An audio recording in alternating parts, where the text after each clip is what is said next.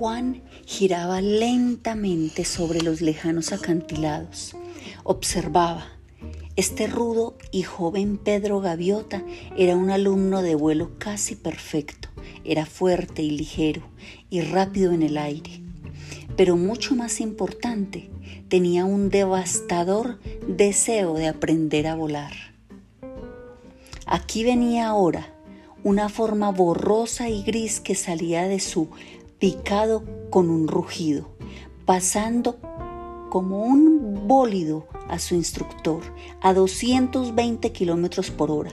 Abruptamente se metió en otra pirueta con un balance de 16 puntos, vertical y lento, contando los puntos en voz alta.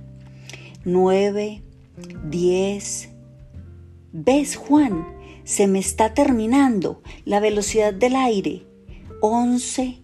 Quiero paradas perfectas y agudas, como las tuyas. 12. Pero caramba, no puedo llegar. 13. A estos tres últimos puntos sin 14. La torsión de cola le salió a Pedro mucho peor a causa de su ira y furia al fracasar. Se fue de espaldas, volteó, se cerró salvajemente en una barrena invertida y por fin se recuperó jadeando a 30 metros bajo el nivel en que se hallaba su instructor. Pierdes tu tiempo conmigo, Juan. Soy demasiado tonto.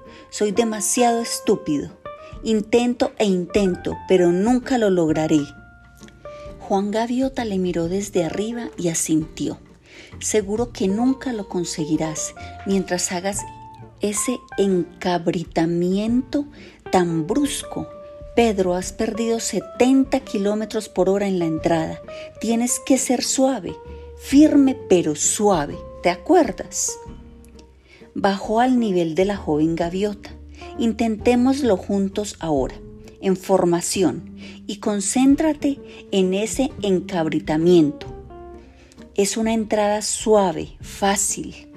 Al cabo de tres meses, Juan tenía otros seis aprendices, todos exiliados, pero curiosos por esta nueva visión del vuelo, por el puro gozo de volar. Sin embargo, les resultaba más fácil dedicarse al logro de altos rendimientos que a comprender la razón oculta de ello. Cada uno de nosotros es en verdad una idea de la gran gaviota, una idea ilimitada de la libertad, diría Juan por las tardes en la playa, y el vuelo de alta precisión es un paso hacia la expresión de nuestra verdadera naturaleza. Tenemos que rechazar todo lo que nos limite. Esta es la causa de todas estas prácticas a alta y baja velocidad de estas acrobacias y sus alumnos se dormirían, rendidos después de un día de volar. Les gustaba practicar porque era rápido y excitante y les satisfacía esa hambre por aprender que crecía con cada lección. Pero ni uno de ellos, ni siquiera Pedro Pablo Gaviota, había llegado a creer que el vuelo de las ideas podría ser tan real como el vuelo del viento y las plumas. Tu cuerpo entero, de extremo a extremo, de ala, diría Juan en otras ocasiones, no es más que tu propio pensamiento. En una forma que puedes ver, rompe las cadenas de tu pensamiento y romperás también las cadenas de tu cuerpo. Pero dijéralo como lo dijera, siempre sonaba como una agradable ficción y ellos necesitaban más que nada dormir. Había pasado un mes tan solo cuando Juan dijo que había llegado la hora de volver a la bandada. No estamos preparados, dijo Enrique Calvino Gaviota. Ni seremos bienvenidos, somos exiliados. No podemos meternos donde no seremos bienvenidos, ¿verdad? Somos libres de ir donde queramos y de ser lo que somos, contestó Juan, y se elevó de la arena y giró hacia el este, hacia el país de la bandada. Hubo una breve angustia entre sus alumnos, puesto que es ley de la bandada que un exiliado nunca retorne.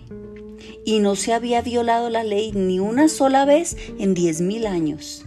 La ley decía, quédate. Juan decía, partid. Y ya volaba un kilómetro mar adentro. Si seguían allí esperando, él encararía por sí solo la hostil bandada. Bueno, no tenemos por qué obedecer la ley si no formamos parte de la bandada, ¿verdad? dijo Pedro, algo turbado. Además, si hay una pelea, es allá donde Él nos necesita. Y así ocurrió que aquella mañana aparecieron desde el oeste ocho de ellos en formación de doble diamante, casi tocándose los extremos de las alas sobrevolaron la playa del Consejo de la Bandada a 205 kilómetros por hora. Juan a la cabeza, Pedro volando con suavidad a su ala derecha, Enrique Calvino luchando y valientemente a su izquierda. Entonces la formación entera giró lentamente hacia la derecha, como si fuese un solo pájaro. De horizontal a invertido, a horizontal, con el viento rugiendo sobre sus cuerpos. Los graznidos y trinos de la cotidiana vida de la bandada se cortaron como si la formación hubiese sido un gigantesco cuchillo y ocho mil ojos de gaviotas les observaron, sin un solo parpadeo, uno tras otro. Cada uno de los ocho pájaros ascendió agudamente hasta completar un rizo y luego realizó un amplio giro que terminó en un estático aterrizaje sobre la arena. Entonces, como si este tipo de cosas ocurriera todos los días, Juan Gaviota dio comienzo a su crítica de vuelo. Para comenzar, dijo, con una sonrisa seca, Llegasteis todos un poco tarde al momento de juntaros. Un relámpago atravesó a la bandada. Esos pájaros son exiliados y han vuelto. Y eso, eso no puede ser. Las predicciones de Pedro acerca de un combate se desvanecieron ante la confusión de la bandada. Bueno, de acuerdo, son exiliados, dijeron algunos de los jóvenes, pero, oye, ¿dónde aprendieron a volar así?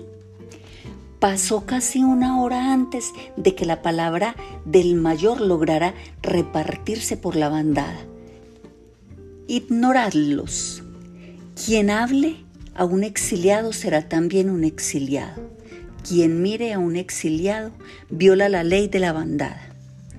Espaldas y espaldas de grises plumas rodearon desde ese momento a Juan, quien no dio muestra de darse por aludido organizó sus sesiones de práctica exactamente encima de la playa del Consejo y por primera vez forzó a sus alumnos hasta el límite de sus habilidades.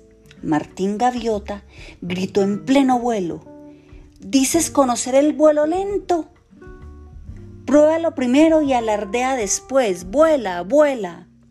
Y de esta manera, nuestro callado y pequeño Martín Alonso Gaviota Paralizado al verse blanco de los disparos de su instructor, se sorprendió a sí mismo al convertirse en un mago de vuelo lento.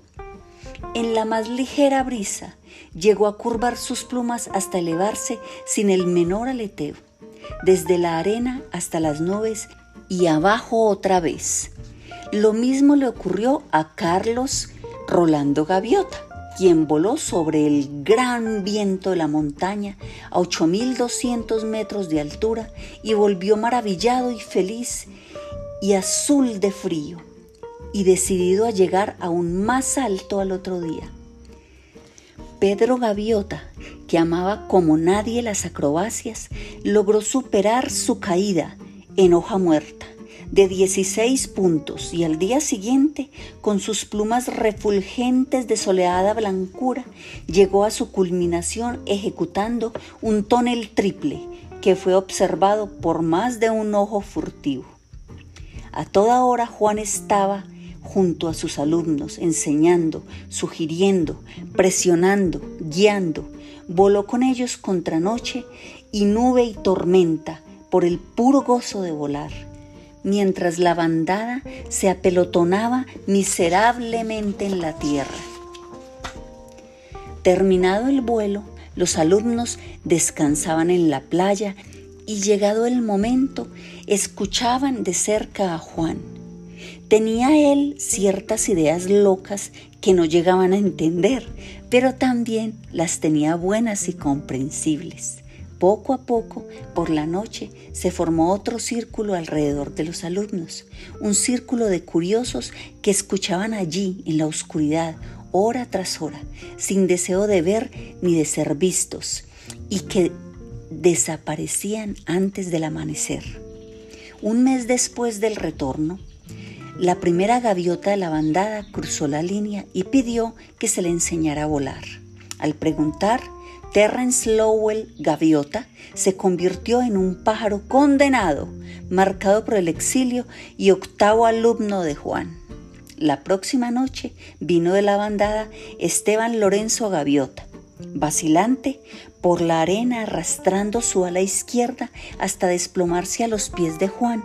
Ayúdame, dijo apenas, hablando como los que van a morir. Más que nada en el mundo quiero volar. Ven pues, dijo Juan, subamos, dejemos atrás la tierra y empecemos. No me entiendes, mi ala, no puedo mover mi ala, Esteban Gaviota, tienes la libertad de ser tú mismo, tu verdadero ser, aquí y ahora. No hay nada que te lo pueda impedir. Es la ley de la gran gaviota, la ley que es. ¿Estás diciendo que puedo volar? Digo que eres libre. Y sin más, Esteban Lorenzo Gaviota extendió sus alas sin el menor esfuerzo y se alzó hacia la oscura noche. Su grito, al tope de sus fuerzas y desde 200 metros de altura, sacó a la bandada de su sueño. Puedo volar, puedo volar, escuchen, puedo volar. Al amanecer había cerca de mil pájaros en torno al círculo de alumnos mirando con curiosidad a Esteban. No les importaba si eran o no eran vistos y escuchaban tratando de comprender a Juan Gaviota. Habló de cosas muy sencillas, que está bien que una gaviota vuele, que la libertad es la misma esencia de su ser, que todo aquello que impide esa libertad debe ser eliminado, fuera ritual o fuera superstición o limitación en cualquier forma. Eliminado, dijo una voz en la multitud, aunque sea ley de la bandada, la única ley verdadera es aquella que conduce a la libertad, dijo Juan, no hay otra. ¿Cómo quieres que volemos como vuelas tú? Intervino otra voz. Tú eres especial y dotado y divino, superior a cualquier pájaro. Mirad a Pedro, a Terence, a Carlos, a María Antonio. Son también ellos especiales y dotados y divinos. No más que vosotros, no más que yo, la única diferencia, realmente la única, es que ellos han empezado a comprender lo que de verdad son y han empezado a ponerlo en práctica. Sus alumnos, salvo Pedro, se revolvían intranquilos, no se habían dado cuenta de que era eso lo que habían estado haciendo. Día a día aumentaba la muchedumbre que venía a preguntar, a idolatrar, a despreciar. Dicen en la bandada que si no eres el hijo de la misma gran gaviota, le contó Pedro a Juan una mañana después de las prácticas de velocidad avanzada, entonces lo que ocurre contigo es que estás mil años por delante de tu tiempo. Juan suspiró. Este es el precio de ser mal comprendido, pensó. ¿Te llaman diablo o te llaman Dios? ¿Qué piensas tú, Pedro? Nos hemos anticipado a nuestro tiempo. Un largo silencio. Bueno, esta manera de volar siempre ha estado al alcance de quien quisiera aprender a descubrirla. Y esto nada tiene que ver con el tiempo. A lo mejor nos hemos anticipado a la moda, a la manera de volar de la mayoría de las gaviotas. Eso ya es algo, dijo Juan, girando para planear invertidamente por un rato. Eso es algo mejor que aquello de anticiparnos a nuestro tiempo. Ocurrió justo una semana más tarde. Pedro se hallaba explicando los principios del vuelo a alta velocidad a una clase de nuevos alumnos. Acababa de salir de su picado desde 4.000 metros, una verdadera estela gris disparada a pocos centímetros de la playa, cuando un pájaro en su primer vuelo planeó justamente en su camino, llamando a su madre. En una décima de segundo y para evitar al joven, Pedro Pablo Gaviota giró violentamente a la izquierda y a más de 300 kilómetros por hora fue a estrellarse contra una roca de sólido granito. Fue para él como si la roca hubiese sido una dura y gigantesca puerta hacia otros mundos.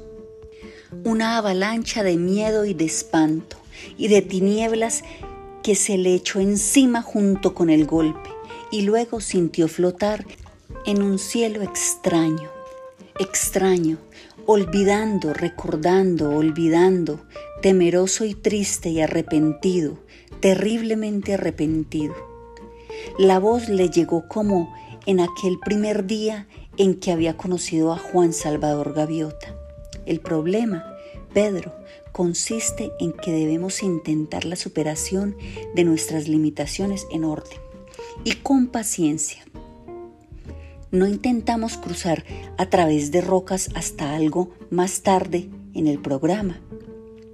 Juan, también conocido como el hijo de la gran gaviota, dijo su instructor secamente, ¿qué haces aquí? Esa roca. No he no no no me había no me había muerto. Bueno, Pedro, ya está bien, piensa. Si me estás hablando ahora es obvio que no estás muerto, ¿verdad?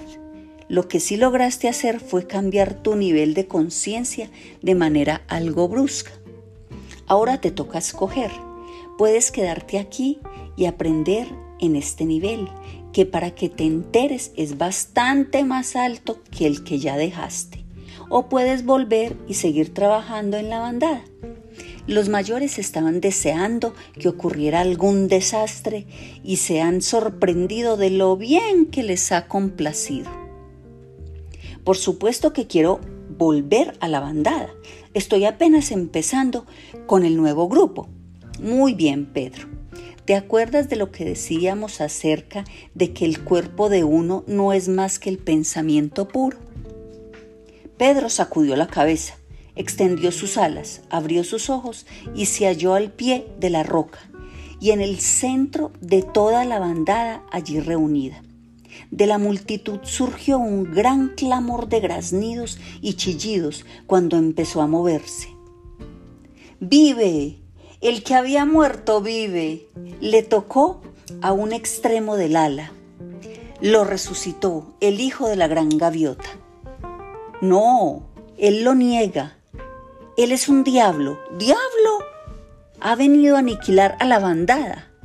Había cuatro mil gaviotas en la multitud, asustadas por lo que había sucedido, y el grito de diablo cruzó entre ellas como viento en una tempestad oceánica.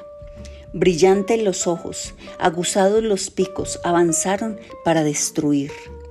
Pedro, ¿te parecería mejor si nos marchásemos? Bueno, yo no pondría inconveniente si al instante se hallaron a un kilómetro de distancia y los relampagueantes picos de la turba se cerraron en el vacío. ¿Por qué será? se preguntó perplejo Juan, que no hay nada más difícil en el mundo que convencer a un pájaro de que es libre y de que lo puede probar por sí mismo si solo se pasara un rato practicando. ¿Por qué será tan difícil? Pedro aún parpadeaba por el camino del escenario. ¿Qué hiciste ahora? ¿Cómo llegamos hasta aquí? Dijiste que querías alejarte de la turba, ¿no? Sí, pero ¿cómo has... Como todo, Pedro, practica. A la mañana siguiente, la bandada había olvidado su demencia, pero no Pedro. Juan, ¿Te acuerdas de lo que dijiste hace mucho tiempo acerca de amar lo suficiente a la bandada como para volar y volver a ella y ayudarla a aprender? Claro. No comprendo cómo te las arreglas para amar a una turba de pájaros que acaba de intentar matarte. Vamos, Pedro, no es eso lo que tú amas. Por cierto, que no se debe amar el odio y el mal. Tienes que practicar y llegar a ver la verdadera gaviota, ver el bien que hay en cada una y ayudarlas a que lo vean en sí mismas. Eso es lo que quiero decir por amar. Es divertido cuando le aprendes el truco. Recuerdo, por ejemplo, a cierto orgulloso pájaro, un tal Pedro Pablo Gaviota, exiliado reciente, listo para luchar hasta la muerte contra la bandada. Empezaba ya a construirse su propio y amargo infierno en los lejanos acantilados. Sin embargo, aquí lo tenemos ahora, construyendo su propio cielo y guiando a toda la bandada en la misma dirección. Pedro miró a su instructor y por un momento hubo miedo en sus ojos. ¿Yo? ¿Guiando? ¿Qué quieres decir? ¿Yo guiando? Tú eres el instructor aquí. Tú no puedes marcharte. Ah, ¿no? ¿No piensas que hay acaso otras bandadas, otros Pedros que necesitan más a un instructor que esta, que ya va camino a la luz? Yo, Juan, soy una simple gaviota y tú eres el único hijo de la gran gaviota, supongo. Juan suspiró y miró hacia el mar. Ya no me necesitas, lo que necesitas es seguir encontrándote a ti mismo, un poco más cada día, a ese verdadero e ilimitado Pedro Gaviota. Él es tu instructor, tienes que comprenderle y ponerlo en práctica. Un momento más tarde, el cuerpo de Juan en el aire resplandeciente empezó a hacerse transparente. No dejes que se corran rumores tontos sobre mí o que me hagan un dios. De acuerdo, Pedro, soy gaviota y quizá me encante volar. Juan, pobre Pedro, no creas lo que tus ojos te dicen, solo muestran limitaciones. Mira con tu entendimiento, descubre lo que ya sabes y hallarás la manera de volar. El resplandor se apagó y Juan Gaviota se desvaneció en el aire. Después de un tiempo, Pedro Gaviota se obligó a remontar el espacio y se enfrentó con un nuevo grupo de estudiantes, ansiosos de empezar su primera lección. Para comenzar, dijo pesadamente, tenéis que comprender que una gaviota es una idea ilimitada de libertad, una imagen de la gran gaviota, y todo vuestro cuerpo, de extremo a extremo, de ala, no es más que vuestro propio pensamiento. Los jóvenes se miraron con extrañeza. Vaya hombre, pensaron, eso no suena a una norma para hacer un rizo. Pedro suspiró y empezó otra vez. Mm, ah, muy bien, dijo, y les miró críticamente.